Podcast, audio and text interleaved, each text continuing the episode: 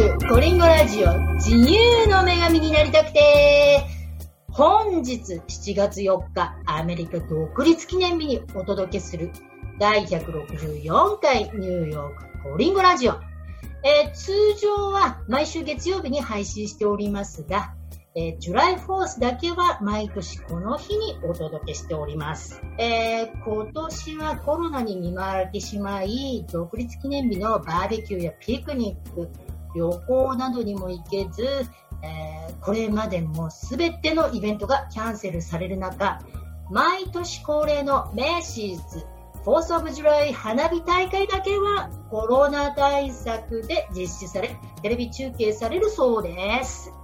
えー、ニューヨークコリンゴラジオもコロナ前まではゲストとの対面インタビューでしたが、キャンセルされることなく、コロナ対策で自宅よりオンラインインタビューで独立記念日スペシャルをお届けいたします。えー、さて、いつもはここニューヨークや海外で頑張る日本人の方々にお話伺っておりますが、えー、ジュライフォーススペシャルはアメリカの独立記念日ですので、アメリカ生まれで日本にも関係の深い方をお招きしてお話伺っております。では、本日のゲストは日本語通訳翻訳家のステイシー・スミスさんです。さあ、ステイシーさん、はじめまして。はじめまして。よろしくお願いします。こちらこそよろしくお願いします。いやもう、この記念すべき、 July Fourth スペシャルに出演していただけて本当にありがたいです。こちらこそ光栄です。えーあの、ステッシーさんは通訳、翻訳家として活躍されてるということなんですけど、今コロナで大変なことになってるじゃないですか。そうです、そうですよ。やはりお仕事も影響出てますよね。そうですね。いきなりストップですね。もう本当に仕事がゼロに近い状態になってるんですよ。どうですか？そうです。まあ、通訳と言っても、会議通訳とか、その、場所に行って通訳することが多くて、まあ、裁判所とか。で、やはりその、いろんなところがまあ閉鎖になって、えー、その、仕事がそれでもなくなってるんですね。うん。じゃあ、これまでのお仕事っていうのは、通訳翻訳なので、やはりそういう裁判所に行ったり、会議室に直接行かれて、はい。していたっていう。いうことですよね。同日。そうなんですね。うん、はい。まあ、その会議、裁判所だったら、まあ、裁判所に行って、まあ、その場でやるし、会議通訳だったら、まあ、ブースに入って、その、だいたい二人対戦なんですけど、パートナーと一緒に、うん、えー、その会議が行われながら、えー、我々がその、えーまあ、映像を見て活躍するわけなんですけど、うん、これからやっぱその業態としては、業界としては、えー、動きがありまして、多分遠隔になることになりそうですので、はい、このコロナをきっかけに、そうですね。遠隔のあの、はい、まあ、通訳だけではなく、まあ、医療とか、医療の業界もそうなんですが、うん、えー、だから今までのね、いろんな会場に行けたんですけど、これからもしかして家で、その、ヘッドのつけて、で、遠隔ですので、まあ、今まではその物理的に近いそのパートナーがいたんですけど、これからはまあ日本にいる通訳者と一緒にやったりとか、まあ、世界中が、まあ、今、一緒にやれるようになったので、ちょっと形が変わりますね。ね、あの、逆に、ちょっとワールドワイドに広がるような、ね、そうですね。そういえばそうですね。はい。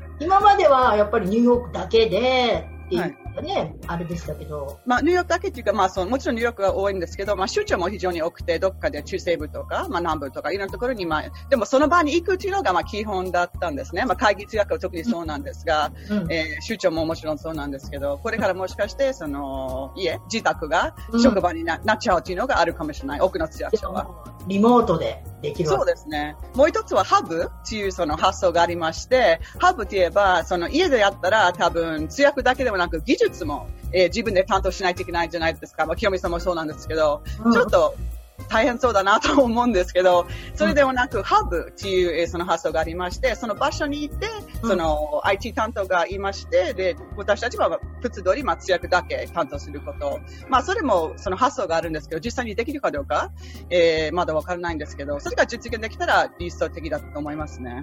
はあ、なるほど。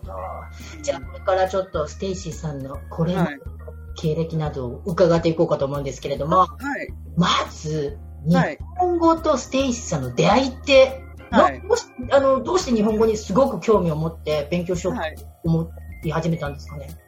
そうですね。すごいラッキーなことなんですけど、実は高校時代、えーまあ、日本語の授業があったんですよ。うん。で、高校といえば、まあ、普通の、えーロングアイランド郊外の、まあ、公立高校なんですけど、エスさんはニューヨーク生まれですもんね。あ、そうですね。その、郊外、ロングアイランドなんですけど、うんそこで、その、まあ、日本語の授業がありましたので、ちょっと学んでみようという、えーちょっと軽い、軽い気持ちで、えー受けたんですけど、素晴らしい先生のおかげで、もう日本語が大好き、まあ、日本と日本語が大好き、えー、になりまして、えーそこで、まあ、先生はアメリカ人ですか、え、そう、まあ、ハーフ、えーその、日本人と、まあ、アメリカ人のハーフで、日本育ちなんですけど、大学時代からはアメリカです、でしたので、うん、両方の言語も文化も完璧にわかる人で、まあ、本当に素晴らしい方で、私の恩人です。はい。じゃあもうその先生のおかげでこう、日本語をもっと勉強していきたいっていう。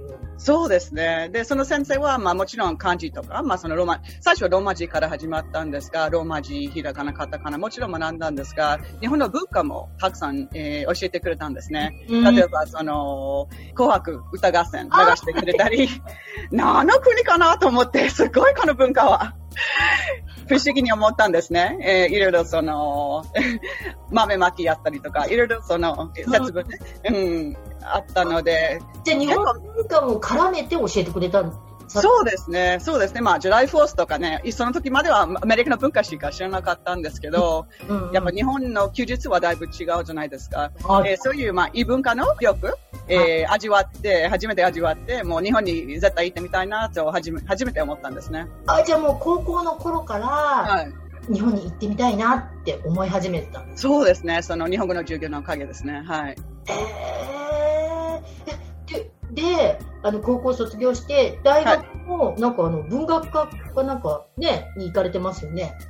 そうそうですね。その東アジア研究というまあ専門だったんですが、専攻だったんですが、うんえーそうですね。大学2年間日本語もさらなる勉強して、うん3年生の時は、えー京都に留学しました。おお京都といえばまたもう日本文化がこう詰め込まれてるような場所だからそうですね。その大学3年生の時に行ったのがはい初めての日本。あ、初めて日本に来ました。はい。留学生として。え、その頃、その、その頃は、どのくらい日本語喋れるようになったんですか ?2 年間勉強してそうですね。まあ、高校と大学を合わせて4年だったんですが、やはり教室の日本語のみだったので、まあ、硬い言葉しか、えー知らなかったので、うん例えば、その、シャンプー買いに行くときは、まあ、店に行くんじゃないですか。それも一生懸命英語で考えて、日本語に切り替えて、やっと言い出せるみたいな、まあ、すごいプロセスが長いんですけど、でもわかります。私は逆、そう、もう同じますが、まず日本語で考えて、英語にして、はい。とみたいな。習慣できますよね。うんうんでも半年ぐらい経てれば、もう、たとテレビ見ても、あ、なんかこのドラマの中身が分かったとか、周りの会話聞いたら、あ、そういうこと言ってるんだとか、本当にもう魔法みたいに、すまあ、それにすぐではなかったんですけど、半年かかったんですが、本当にそのクリックがあったように、周り全部もう分かるようになって、残念ながら8ヶ月しかいなかったので、やっと全部分かるようになったら、もう帰国ということになったので、ぜひまた日本に行きたいなと思ったんですね。はいはいはいはい。そしてついに行きましたよね、はい、行きました。はい。大学を卒業して、もう大学卒業してすぐ行かれてた感じですよね。あそうですね、ジェットプログラムというその結構有名な日本のなんか政府がえー行政のプログラムなんですが、はい。えー9割ぐらいはその英語の教師、になってるんですが、私ちょっと違う種類で国際交流員 CIR という、まあ、仕事したんですが、まあ、日本語の読み書きが、えーまあえーできるという条件だけなんですが、うんそこで役場に入って、ね。えーいろいろその国際交流を流すような、えー翻訳とか通訳とかそういう国際交流的な仕事を、えうんーしました。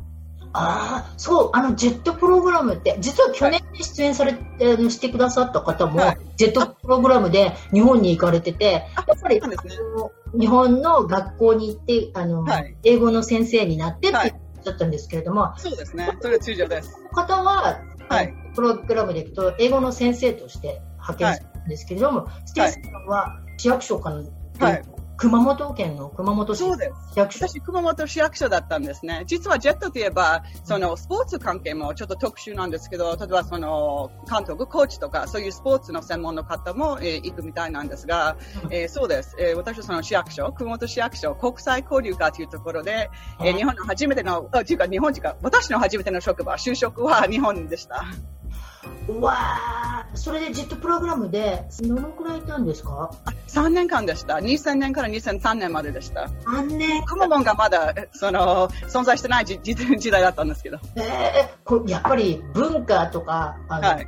生活習慣とかかなり違いますよね。そうですね。だいぶ違いますね。です。はじめ、はじめ、まあ、あの、高校生の時に8ヶはい月日本に滞在してて、今度は3年間ということで、はい。に実際に日本に住むってことになるじゃないですか。で、そうですね。えってことになって、はいどうでした、そうですね。大学生の時は、私、その、ホームステイしたんですよ、実は。うん、はいその時は8ヶ月ぐらい、その家族と一緒に住んで、まあ、学校に通ってたんですが、うんえージェットの時は、みんなだ自分のアパートとか家とか、まあ、はい場所によって違うんですけど、私、その、まあ、えーアパートだったんですが、そうですね。一人、日本で一人暮らしですね。猫と一緒に。はい。お猫ちゃんと一緒に。そうです、そうです。はいあいいですね。はいえーでも全然、あのーこう、カルチャーショックとかそういうものはな、なかったです？ああ、あり、中は多分京都の時はもう初めてだったので、その時は多かったと思いますが、でもやっぱその社会人として、まあ、熊本に行ったんですね。うん。だから職場で、そうですね、飲み会？うんっていう文化は結構新鮮でした。飲み会、そうですよね。その、ノミュニケーションっていうんですか？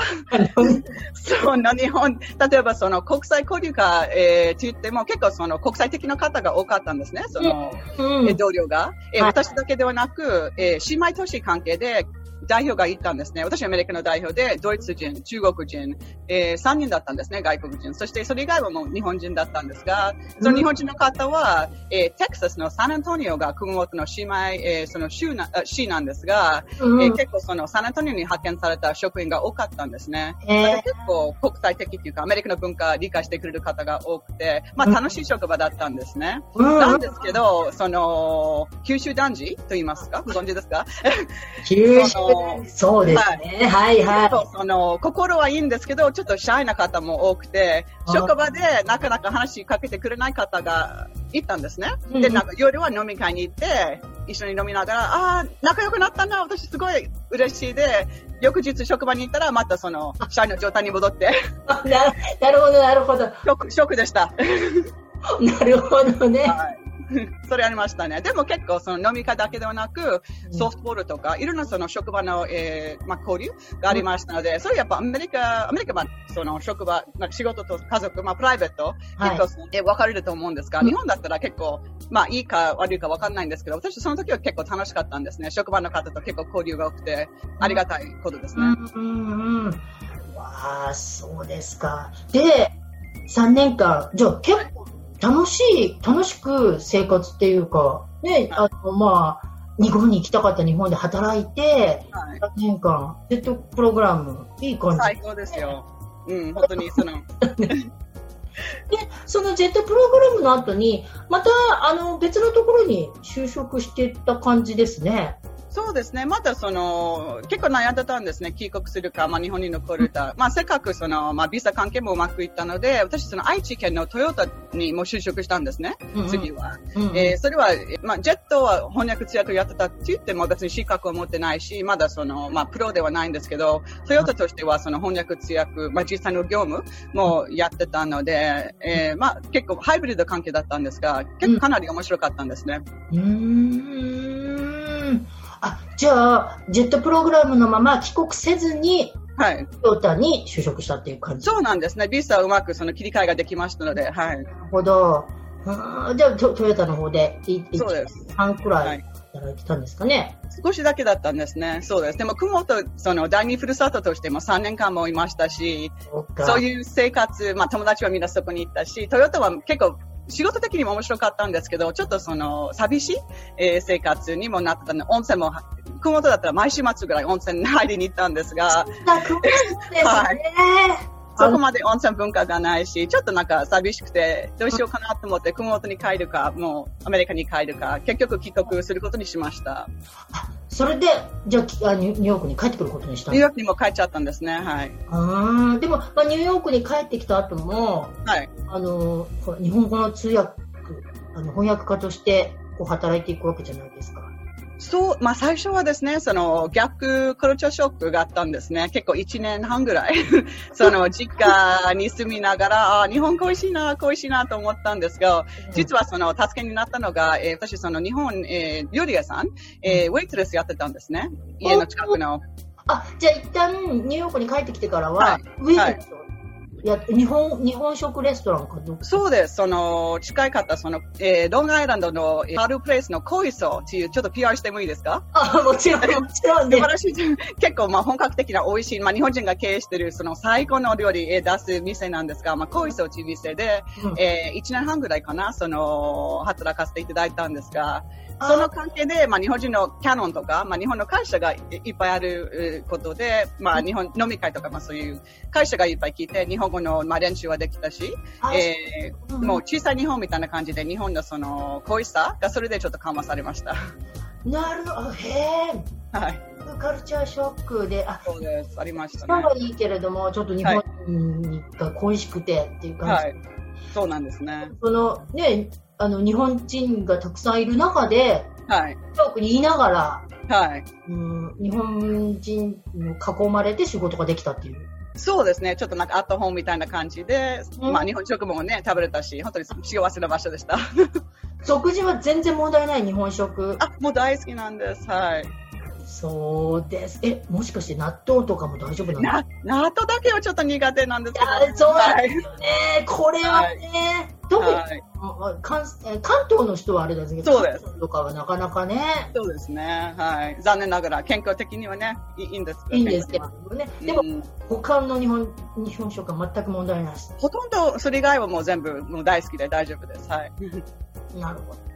で、まあ、じゃあ、あのまあ、帰ってきて1年半ぐらいは、ちょっと日本が恋しいなと思いつつ、はい、で、まあ、そう、日本人の環境があるところで働けて、はい、あの、フリーランスの通訳、翻訳家として、はい、こう、活動していこうっていう、この切り替えはどんな感じでいったんですかね？そうですね。実はその前に、まあ、2つぐらいのちょっと段階がありまして、そのウェイトレスが、まあ、ウェイトレスやりながら就職もしてたんですね。うん、えー、就職っていうか、その仕事探しもしてたんですけど、日経 BP という日本の、えー、雑誌があるんですけど、その支局はニューヨークにあるので、そこにも就職しました。うんうんうんうん、そこでもう、まあ、ウェイトレスを辞めて、そこでもう2年間、記者として、ライターとして、えー、働かせていただきました。あ、じゃあ、なんか、ジャーナリストみたいな形で。そうですね、そうですね。はい。はい、だけじゃなくて翻訳、はい、翻訳っていうのは本当に通訳したり翻訳するだけですけれども今度は記事を書くっていう、そうですねスキルが入ってくるわけですね。そうです。だから翻訳とか通訳よりは本当にもうジャーナリスト的な仕事を、うん、ある時それ、えー、記者になりたいという、まあ、時期もあったので、それをちょっとやってみようと思いました。うんうんタイミングいいですね。いい、いい時に、いいところに就職できたじゃないですか。なんとか、はい。ええー、で、まあ、ちょ、そこで働きつつ、はい。あ、日本に戻ってきましたね。行きました。あの、ちょうどそこで、えっ、ー、と、2年くらい働いてたんですかね、あの、そうです。BP 所で。あ、そうなんです。支局で、はい。で、その後、はい、日本に行かれましたね。行きました。はい。今度はもうほら、今までほら、通訳もやった、翻訳もやった、はい、ジャーナリストの仕事もやってきた。もう積み上げてきてるじゃないですか。そうですかね。はい。で、2007年、ドーンと日本に戻ってきましたけれども、はい、今度は東京の、はい、えー、国際ペンクラブの日本支社みたいな形で、日本ペンクラブ。あ、ペンクラブ。この仕事は、まあ、実は、その会議関係で一時的だったんですが、はい。うんうん。あの、通訳や翻訳も、はい、しました。ねだってこれパーフェクトじゃないですか。あの、ペン、あほら、ペンクラブっていうと、PEN で、P、はい、あの、ポエットとか、プレイライティングとか、そういう劇作家ですね。で、はい、E が、エッセイスト、エディター。はい。にやってましたもんね、エディ、はい、よね。で、はい。あの、N が小説家のあの novelist ですよね。はいそのペンクラブですからね。まあ、そこ、そこでもう、あの、働きつつっていう。そうですね。もう短期間だったんですが、えーまた東京に行けて嬉しかったんですね。まあ、でもほら、東京は初めてってことになるわけですかね。あ、住む、まあ、住むっていうか、まあ、住むのは初めてだったんですね。はい。そうかそうか。ねはい熊本で初め、あ、初め京都？最初は。ね、はい京都行って、熊本行って、はいえっと、豊田市でね、あ、そうですね。はい。で、東京。はい。やっぱり東京とかだとどうどうです？まあほら、ニューヨーク出身だから、東京とこうニューヨークってよく比較されたりしますけど、そうですね。うん、どうです？東京。東京、そうですね。東京はやはり、まあ、ニューヨークみたいに、その、近所によって、場所によって、全然その、味は違うので、それは好きなところですね。なあ、そうですよね。なんか中目黒とか、やっぱその、ね、場所によって全然その、まあ、国ではないんですけど、違う、ね、ニューヨークみたいにね、過去その地下鉄では、え駅によっては全然人種は、日本はその人種はそこまで違わないんですけど、うん文化とか音楽はこことか、えーいろんな場所があるので、その探検が楽しかったんですね。ああ、なるほど。うん。で、あの、ほら、日本で働いて、もう一度日本に帰ってきたんですけれども、はい。日本で働こうか、アメリカで働こうか、またこう悩みどころじゃないですか。はい。そうですね。はい。どう決断していったんですかね。まあ、もう一つ結構その大きな経験があったんですが、日本のピースボートっていうその世界一周をする船えーがありますが、はい。えーそこでボランティア通訳っていう仕事としてうんうんうん。乗りました。世界一周したんですか、ピースボートに乗って。そうなんですね。3ヶ月ぐらいなんですけど、20カ国ぐらいにえー行きます。わーいや、私もね、乗ってみたいなと思ってたんですけど、そうなんですか。えチャンスなくーチャンスありますよ。まあまあ、まだね、これからもチャンスあるかもしれあない。るあるある。はい。ピースボートに乗って、はいじゃ全世界回って、そうですね。はい。まあ、戦場生活をしましたね。面白かったです。はい。うんうんうんうん。まあ、ちょっと今はね、コロナになっちゃったんでね、なかなかそうですね。今考えたらね、やっといてよかったですね。言われましたね。はい。ねはいえピースボートにも乗って、で、日本に残るか、アメリカに帰るか、またの時期になりましたね。うん、まさにそういう、その決断する時期だったんですね。うんで、その、ピースボートのとてもいいところが、1000人ぐらい、まあ、その乗れるわけですね。まあ、大きなクルーズえー船なんですが、その時、まあ、港に行って、その乗ってくるそのスピーカーとか行って、で、その船上で私たちは通訳するわけなんですが、その時までは、まあ、ネイティブではないので、通訳、プロとしては通訳できないというそのことを恐れてたんですね。でも、その、ピースト、あ、その、私、日本語のネイティブではないので、えー。通訳うまくできないかなちょっと、その恐怖があったんですね。ピースボになる前には。自分の中でね、うんうん、自分の中ですね。そうそうそう。で、チームとしては、ピースボのチームは十、十何人ぐらいかな。で、二人、三人か、えーネイティブではない、イギリス人と私とドイツ人だったかな。うんその他みんな日本人だったんですが、でも同僚と話したら、その、イギリス人と話したら、もう、聞くこと、まあ、その、多分、日本語、完璧な日本語ではなくても、その、ニュアンス、まあ、意味合いをちゃんと伝えることができれば、うん大丈夫だよ。すごい励まし、励ましてくれて、まあ、うんピースボってちょっといろいろやってみて、まあ、その経験があってから、もしかして、まあ、通訳ができるんではないか、ちょっと自信がつきましたね、そのおかげ。うーん、なるほど、なるほど。もうでも、日本語ペラッペラですけれどもね。あそんなことないんですけど。あーじゃあ、そのピースボートで通訳家としてやっていこうっていう自信がついたわけですねつ。きました、つきました。でも次の悩みは、じゃあ日本でやるか、アメリカでやるか、それもまたちょっと悩みどころだったんですが、うんまあ東京に戻ったんですね、それ終わってから。ではいはい。少しもう就職してみたん、あいろいろそのまあ仕事探ししたんですが、うんなんですかね、その、まあ、日本が大好きなんですけど、文化としては、多分東京でもアメリカ、まあ、ニューヨークみたいに国際的なんですけど、でもこの顔だったらもう、外国人のまま、それが変わらないということがありまして、ちょっと辛いかな。日本ももう大好きなんですけど、住むとしてはちょっと永遠には難しいかなっていう、まあ、気持ちがあったんですね、正直に。それだったらもう、もちろん家族とかね、えー友達はもうニューヨークにいるし、うんそれだったらニューヨークに戻って、うん。日本はいつもね、あるから、まあね、遊びに行ったりとか、行けるかなと思って、まあ、アメリカに帰ることにしました。なるほど。うんでもまあ、そうですよね。で、ニューヨークに帰ってきて、はい。で、こっから、じゃあフリーランサーの、あの、はい翻訳家、通訳はいそうです。はい。家っていう感じで、はいそうですね。はい。決心しました。決心で、クライアントさんはもうほぼ日本人の方っていう、日本の企業とか、はい。日本人の方っていう感じですよね。まあ、いろいろですね。その当初はやはり、まあ、ね、実績がないし、経験がそ、そこまで深くないので、エージェンシーを通して、えーその仕事を大大体もその提供してくれたんですが、であ少しその経験が積んでから、うんえー直で、直業になることがまあ多くなって、うんえーまあ、日本の方も、まあ、に日本じゃないじゃない方も、まあ、いろいろまあそのミックスなんですけど、うんえー今は両方ですね、その直と直ではない。まあ、なるほど、エージェンシーから来るものと、そうですあとそう直接、あの、お仕事いただくっていう。そうなんですね。はい。はあ、なるほど。ではですね、ステイシーさん、は将来の夢とか野望が多かと思うんですけど、どうです？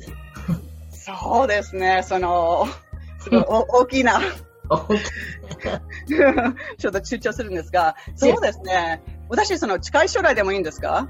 あ、もう近い、もちろん近い将来でああ、OK。その、まあ、今までは結構日本関係の仕事が多かったんで、結構その出張とかで日本で結構年に何回行けるようになったんですね。うんうん、でもこの3年ぐらいかな、なぜか日本に行かなかったんですね。もう3年ぶりになっちゃうんですね。コロナ関係もあるんですけど、うんうんえー、だから今年こそは、今年こそは無理だと思うんですけど、来年こそかな、日本に行きたいなと思いますね。あもう本当にもう何年ぶりになるので、温泉も入りたいし、はいちょっと寂しいんですね、それが。長い間なくて。じゃあもう日本に3年帰ってないんですね。そうですね。なぜかその、その時までは結構運が良く、もう本当に年に数回も行けたんですが、就職仕カナダで事と。思ったらコロナが来ちゃいましたからね。うん、なんでしょうね。それは都合で。はい。ねそれも日本には行きたいし、うんうん、で、また日本、日本までではないんですけど、私、その、ちょっと話したけど、ハワイが実は大好きなんですよ。で、ちなみにしてね、私ほら、去年のね。バースデーに行ってきたんですよ。ああ、あの、もう、羨ましくその写真見た見てたんですよ。ああハワイにはまだ行かれたことないんですか？ハワイも結構毎年行くんですよ。行かもう毎年行かれてるんですよ。そうです。で、なんか、はい私初めて行ったんですけど、、あそうなんですか？はい。だったんですよ。日本人なのに初めてなんです。あすごいなんか日本文化と、あ、交わってるような。うんあハワイの特殊な文化が混ざってるというか、で、はい。どこにいても日本語が聞こえましたからそうね。です、そうです。はい。うん。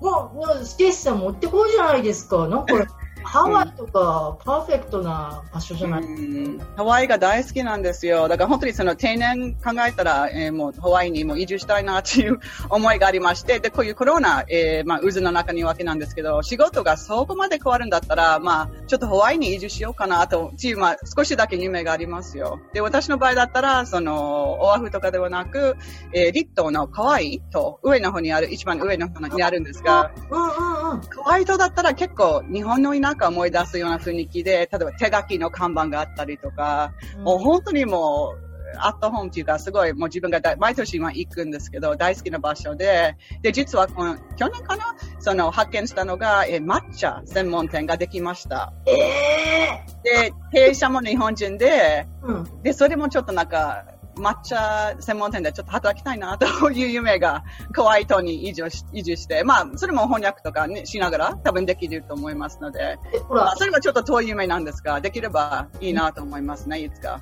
でもほら、今、コロナで、仕事がほぼインでね、あの、はいでできるようにはい。改善されていってるじゃないですか。そうですね。うんだったらね、リモートで働けるんだったら、そうですね。だったら、ハワイね、在住でも可能だと思いますけどね。うん。考えてます。そ ういいじゃないですか、それで。すね。そうですね。でも本当にハワイ通ですね、カウアイ島がいいっていうくらいだから、そうなんですね。全部のあの離島には行ったわけですかね。行きました、全部。その、行けない場所は2カ所、ハワイに近いそのニーハオとか、まあ、2カ所ぐらいあると思うんですが、それ以外は全部、モロカイとか、アラナイとか、えー小さい離島も行きました。すごい、私だってもう初めてのデビューでしたから、もう、はい。あオアフとハワイはいしか行かなかったですはい。ね。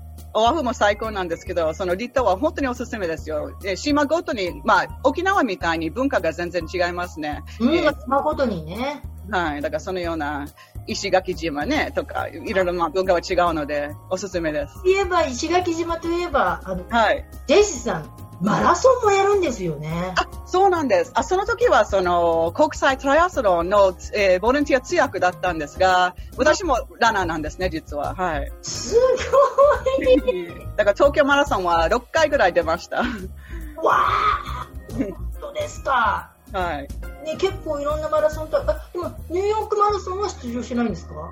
あ、ニューヨークマラソンはそうですね。あ過去には7回ぐらいも出たんですが、ないです。あやっぱり全部で出てですね。すごい。はいまあ、マラソン、はい、ちょっと中毒でした、ある時期は。わあ、マラソンはもう無理ですわ。うん、大変は大変ですけど、楽しいですよ。えーね、いやあのマラランナーの方に聞くと、もう本当にマラソンはハマってしまうみたいですね。そうですね。本当にもう、まあ、健康的な中毒なんですけどね。はい。うーん私ももう一回ハワイ行きたいなと思って、ああ、いいですね。え、そう、ぜひ、リトはおすすめですよ、本当に。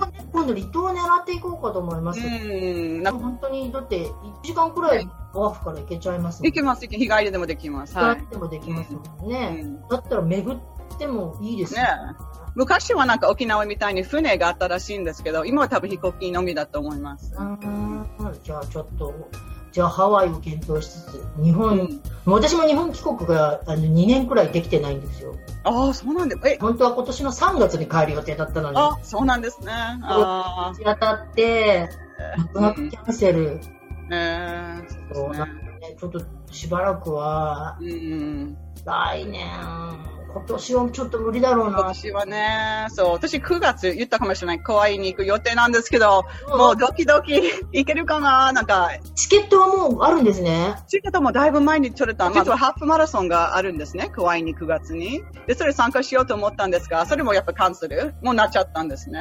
ああ、そうなんでだ。も、それがなくても、まあ行きたいなと思うんですけど、まあ、わかんない。はい ほら12月に、あの、うんホノルルマラソンもあるじゃないですか。出たことあります。はい。さすがですね。あそこはいいですよ。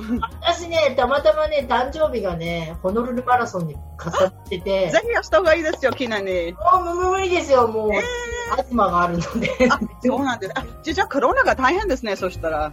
そう、あでもね、あの、子供の頃だったから、大人あ、そうなんだ。が、あの、発作とか出てるわけじゃないので、ああ、はいはい。そうあの、そんなマラソンとかあやらない人だったので、たまたま行ったら、たまたま、あれ？って、すごいでしょうね。どうもね、のの時に、ハワイの予約取る時に、うん。うん。テールすごい高いなと思って、いっぱいになっちゃうそうね。ホノルルマラソンにかぶってたからみたいな。ああ、なるほどね。うん。いや、ぜひ9月行けるといいですね。ねうん。一応、ほら、ドメスティックあのトリップになるじゃないですか。そうそうそうそう。だから、インターナショナルほどは、うんうん。多分、いけ、いけそう。いきでも、生きても、行ってもいいかなっていう、ちょっとなんか、躊躇してるんですけど、でもまあ、行ってもね、全部、うん。クローズしてたら、せっかく行ったのにっていうのそうそうですよねマラソンもキャンセルになっちゃったし、そうそうそうそう。でも、いいニュースがあって、今まではその、2週間の自主隔離になってたんですが、それも解除されましたので、解除されたんだハ。ワイ、ハワイ州全体ね。だから、た、多分大丈夫かな、9月は。まあ、わかんないんですよね、これからどうなるかで。ハワイは、あの、例えばニューヨークから行っても、日そうです。隔離？そうです、そうです。レンタカーもダメだし、ずっとまあホテルとかどっかで泊まる場所に2週間ですよ。で、行くな、行くとしても1週間だけじゃないですか、私は。だからもう、ね、ずっと隔離。だからもう、ね、意味ないですよね。でもそれも解除されましたので。あ、わあ、それはじゃあラッキーでしたね。そうですね。あ、あと数うんヶ月様子を見ながら、そうですよね。どのくらいリオープンしてう、んうんうんうん。はいそうですね。かにもよるんですけどね。ねなんか嫌われたくないしね、多分そうね、本土からなんかね、感染持って行ってね、そう地元の人は多分ね、それも悲しいし。ねなんか特にニューヨークから来たっていうだそう、そう。コロナでしょうみたいな、コロナ持ってきたでしょってなっちゃうから、うん、そうですよね。そうか、まあそうか。うん。あーじゃあ、ぜひ行けるといいですね。もう、フェイスブック。はい。今度はじゃあ、ステイシーさんの写真が、こう、フェイスブックで上がってくるのを楽しみにしてあまありがとうございます。いつかなんかね、実際に会う機会があれば嬉しいですね、コロナの後。す。とね、もうこれね、あのオンライン上だけなくてね、本当実際にね、うん。いつ実際生の人間に会えるのかわかんないです。ねえ、なかなか。ではでは、えっ、と、はいまあ今まで言ってもらったんですけども、はい。この、このあたりで、ビジネス PR をしていただこうかなと思って。ああ、はい。とそうですね。まあ今完全にビジネスがストップになっている状態なんですが、うんもしその、どなたがまあ通訳、翻訳、えーまあ編集、そのようなニーズがあれば、うんえーいつでも答えたいと思いますので、よろしくお願いいたします。じゃあもう、あの、ステイシーさんのウェブサイトの方には、あはい。私のブログにも、あと YouTube の下の欄にも載せておきますので、ぜひチェックしてください。はい、よろしくお願いします。例えば、どんなお仕事を引き受けてくださるっていうね。簡単に言うと、そうですね。その、結構何でも、まあ、単発の仕事もあるし、もう継続的にやる仕事もいいんですが、で、分野は、えー、まあもちろんそのケースバイケースなんですけど、例えばその、技術関係だったら、そこまで技術的だったら断ることもあるし、医療とか、そういう、まあ、私その、専門ね、ではないので、結構まあ幅広く、えやってるので、浅く幅広くなんですけど、えー、まあ、その、ケースバイケースですかね。でも結構、何でも受け取る気持ちがあります。おーじゃあ、例えば、うん自分の持って、自分が作った論文を英語くださいとか、おー、はい。そういうのとかでもありなんですかね？ありなんですけど、中身次第なんですね。そっかそっかな、そうですよね。なるほどね。はい。うんはい。わかりました。じゃあ、ちょっと翻訳、通訳、もう同時通訳もいけますからね。あ、やってます、やってます。はい。ああ、あの、はいぜひ、ステイシーさん、はい。連絡お願いします。喜んで。はい、お願いします。ではでは、最後の質問になりますけれども、はい。えーこのラジオを聞いてくださっているあのリスナーの皆様に一言何かメッセージがあればいただきたいと思うんですけれども、もう何でも励ましでもいいですし、ステイスあトでもいいですし、ー。はい。海外に移住したいけどなかなかできない。はい。ちょっと前一歩進みたいけど、なんとなくそういう人へのメッセージもいいですし、はい今までこう自分がやってきて、これはもっと落としてますっていうことで、は何い。件でございますけれども。はい。そうですね。やはりコロナが大きいじゃないですか。多分世界中の人にとっては。で、この、すごい珍しい時期、まあ、本当にその大変なその死者がいっぱい出てるとか、まあ、すごい悲しい大変な時期なんですが、それ一方で考え直す。まあ、ちょっと、止まって、えーゆっくり考えるチャンスを与えてくれたんですね。えーコロナが。で、まあ、自分もそうなんですけど、まあ、本当は、その、何をしたいか。自分の生活の、えー、様式でもいいし、家族との関係でもいいし、うん。えーちょっと考え直すチャンスは今、今しかないと思うんですね。この完全に世界がストップ。まあ、これからも動き出してると思うんですが、えー今までもストップしてたので、まあ、こういう貴重な、えー機会うん。見逃さないで、ちょっとまあ自分の、なんていうんですかね、えー自分の生活が合ってるかどうか、自分が本当にしたいことしているかどうか、まあ今はチャンスだと思いますね。ですよね、もう、うん、こういうことがないと、本当にもうはいひたすら、あの、時間だけ流れて、こそうなんです、そうなんでう、す。今の生活に、はい。自分に立ち返れないですからね。そうですよね。そうですよね。だからもう本当に会社に移住ししたいと思ったら、まあ、今は最適ではないんですけど、ちょっと時間経てれば、えー、躊躇なく、この、まあ、ね、諦めないで、それやってみてもいいかもしれないですね。ね、今考えて何がやりたいのか。そうですね。まあ今ちょっと準備期間としては多分使った方が、まあいいんではないかと思います。まあもちろんその、私結構その、ポッドキャストとか、セウェビナーとか、いろんなその無料で、まあその、いろんなその情報源がありますので、うん私なるべくそれを今その、消費しようとしてるんですね。情報いっぱいその、まあ、えー、頭に入って、自分がこれからどうしたいか、何したいか、うんえー、本当にいいチャンスだと思いますね。うん、そうですよね。だってほら、ハワイ移住も出てきましたからね。うんちょっと浮かんでますね、頭に。はい。いやーわー、なるほど、ありがとうございました、ステイシー。こちらこそ。もうなんか今年はね、コロナで、あのホリデーね、 July Fourth もう家にいるしかないんですけれど。そうですね。まあ、屋外でバーベキューやってもいいかもしれないんですけどね。うですね。ちゃんと間隔空けて。そうそうソーシャルディスタンスを忘れないということでね。はいい、や、皆さん、あの、アメリカにいる皆様は素敵なホリデーを過ごしていただいて、ええー日本の方は、まあ、週今年、あの、 July Fourth は土曜日でね、はい、そうですね。ね。で、あの、まあ、土日、素敵な週末をお過ごしください、日本。あアメリカ以外の方は、週末を。そして、アメリカの方は、あの、素敵なホリデーを、独立記念日お過ごしください。はい。では本日は日本語通訳、翻訳家のステイシー・スミスさんにお話を伺いました。ステイシーさんありがとうございました。ありがとうございました。お世話になりました。ということで、今週はこの辺で終わります。また引き続き来週もお付き合いよろしくお願いします。それではこの辺で、See you next week! バイバイバイバイ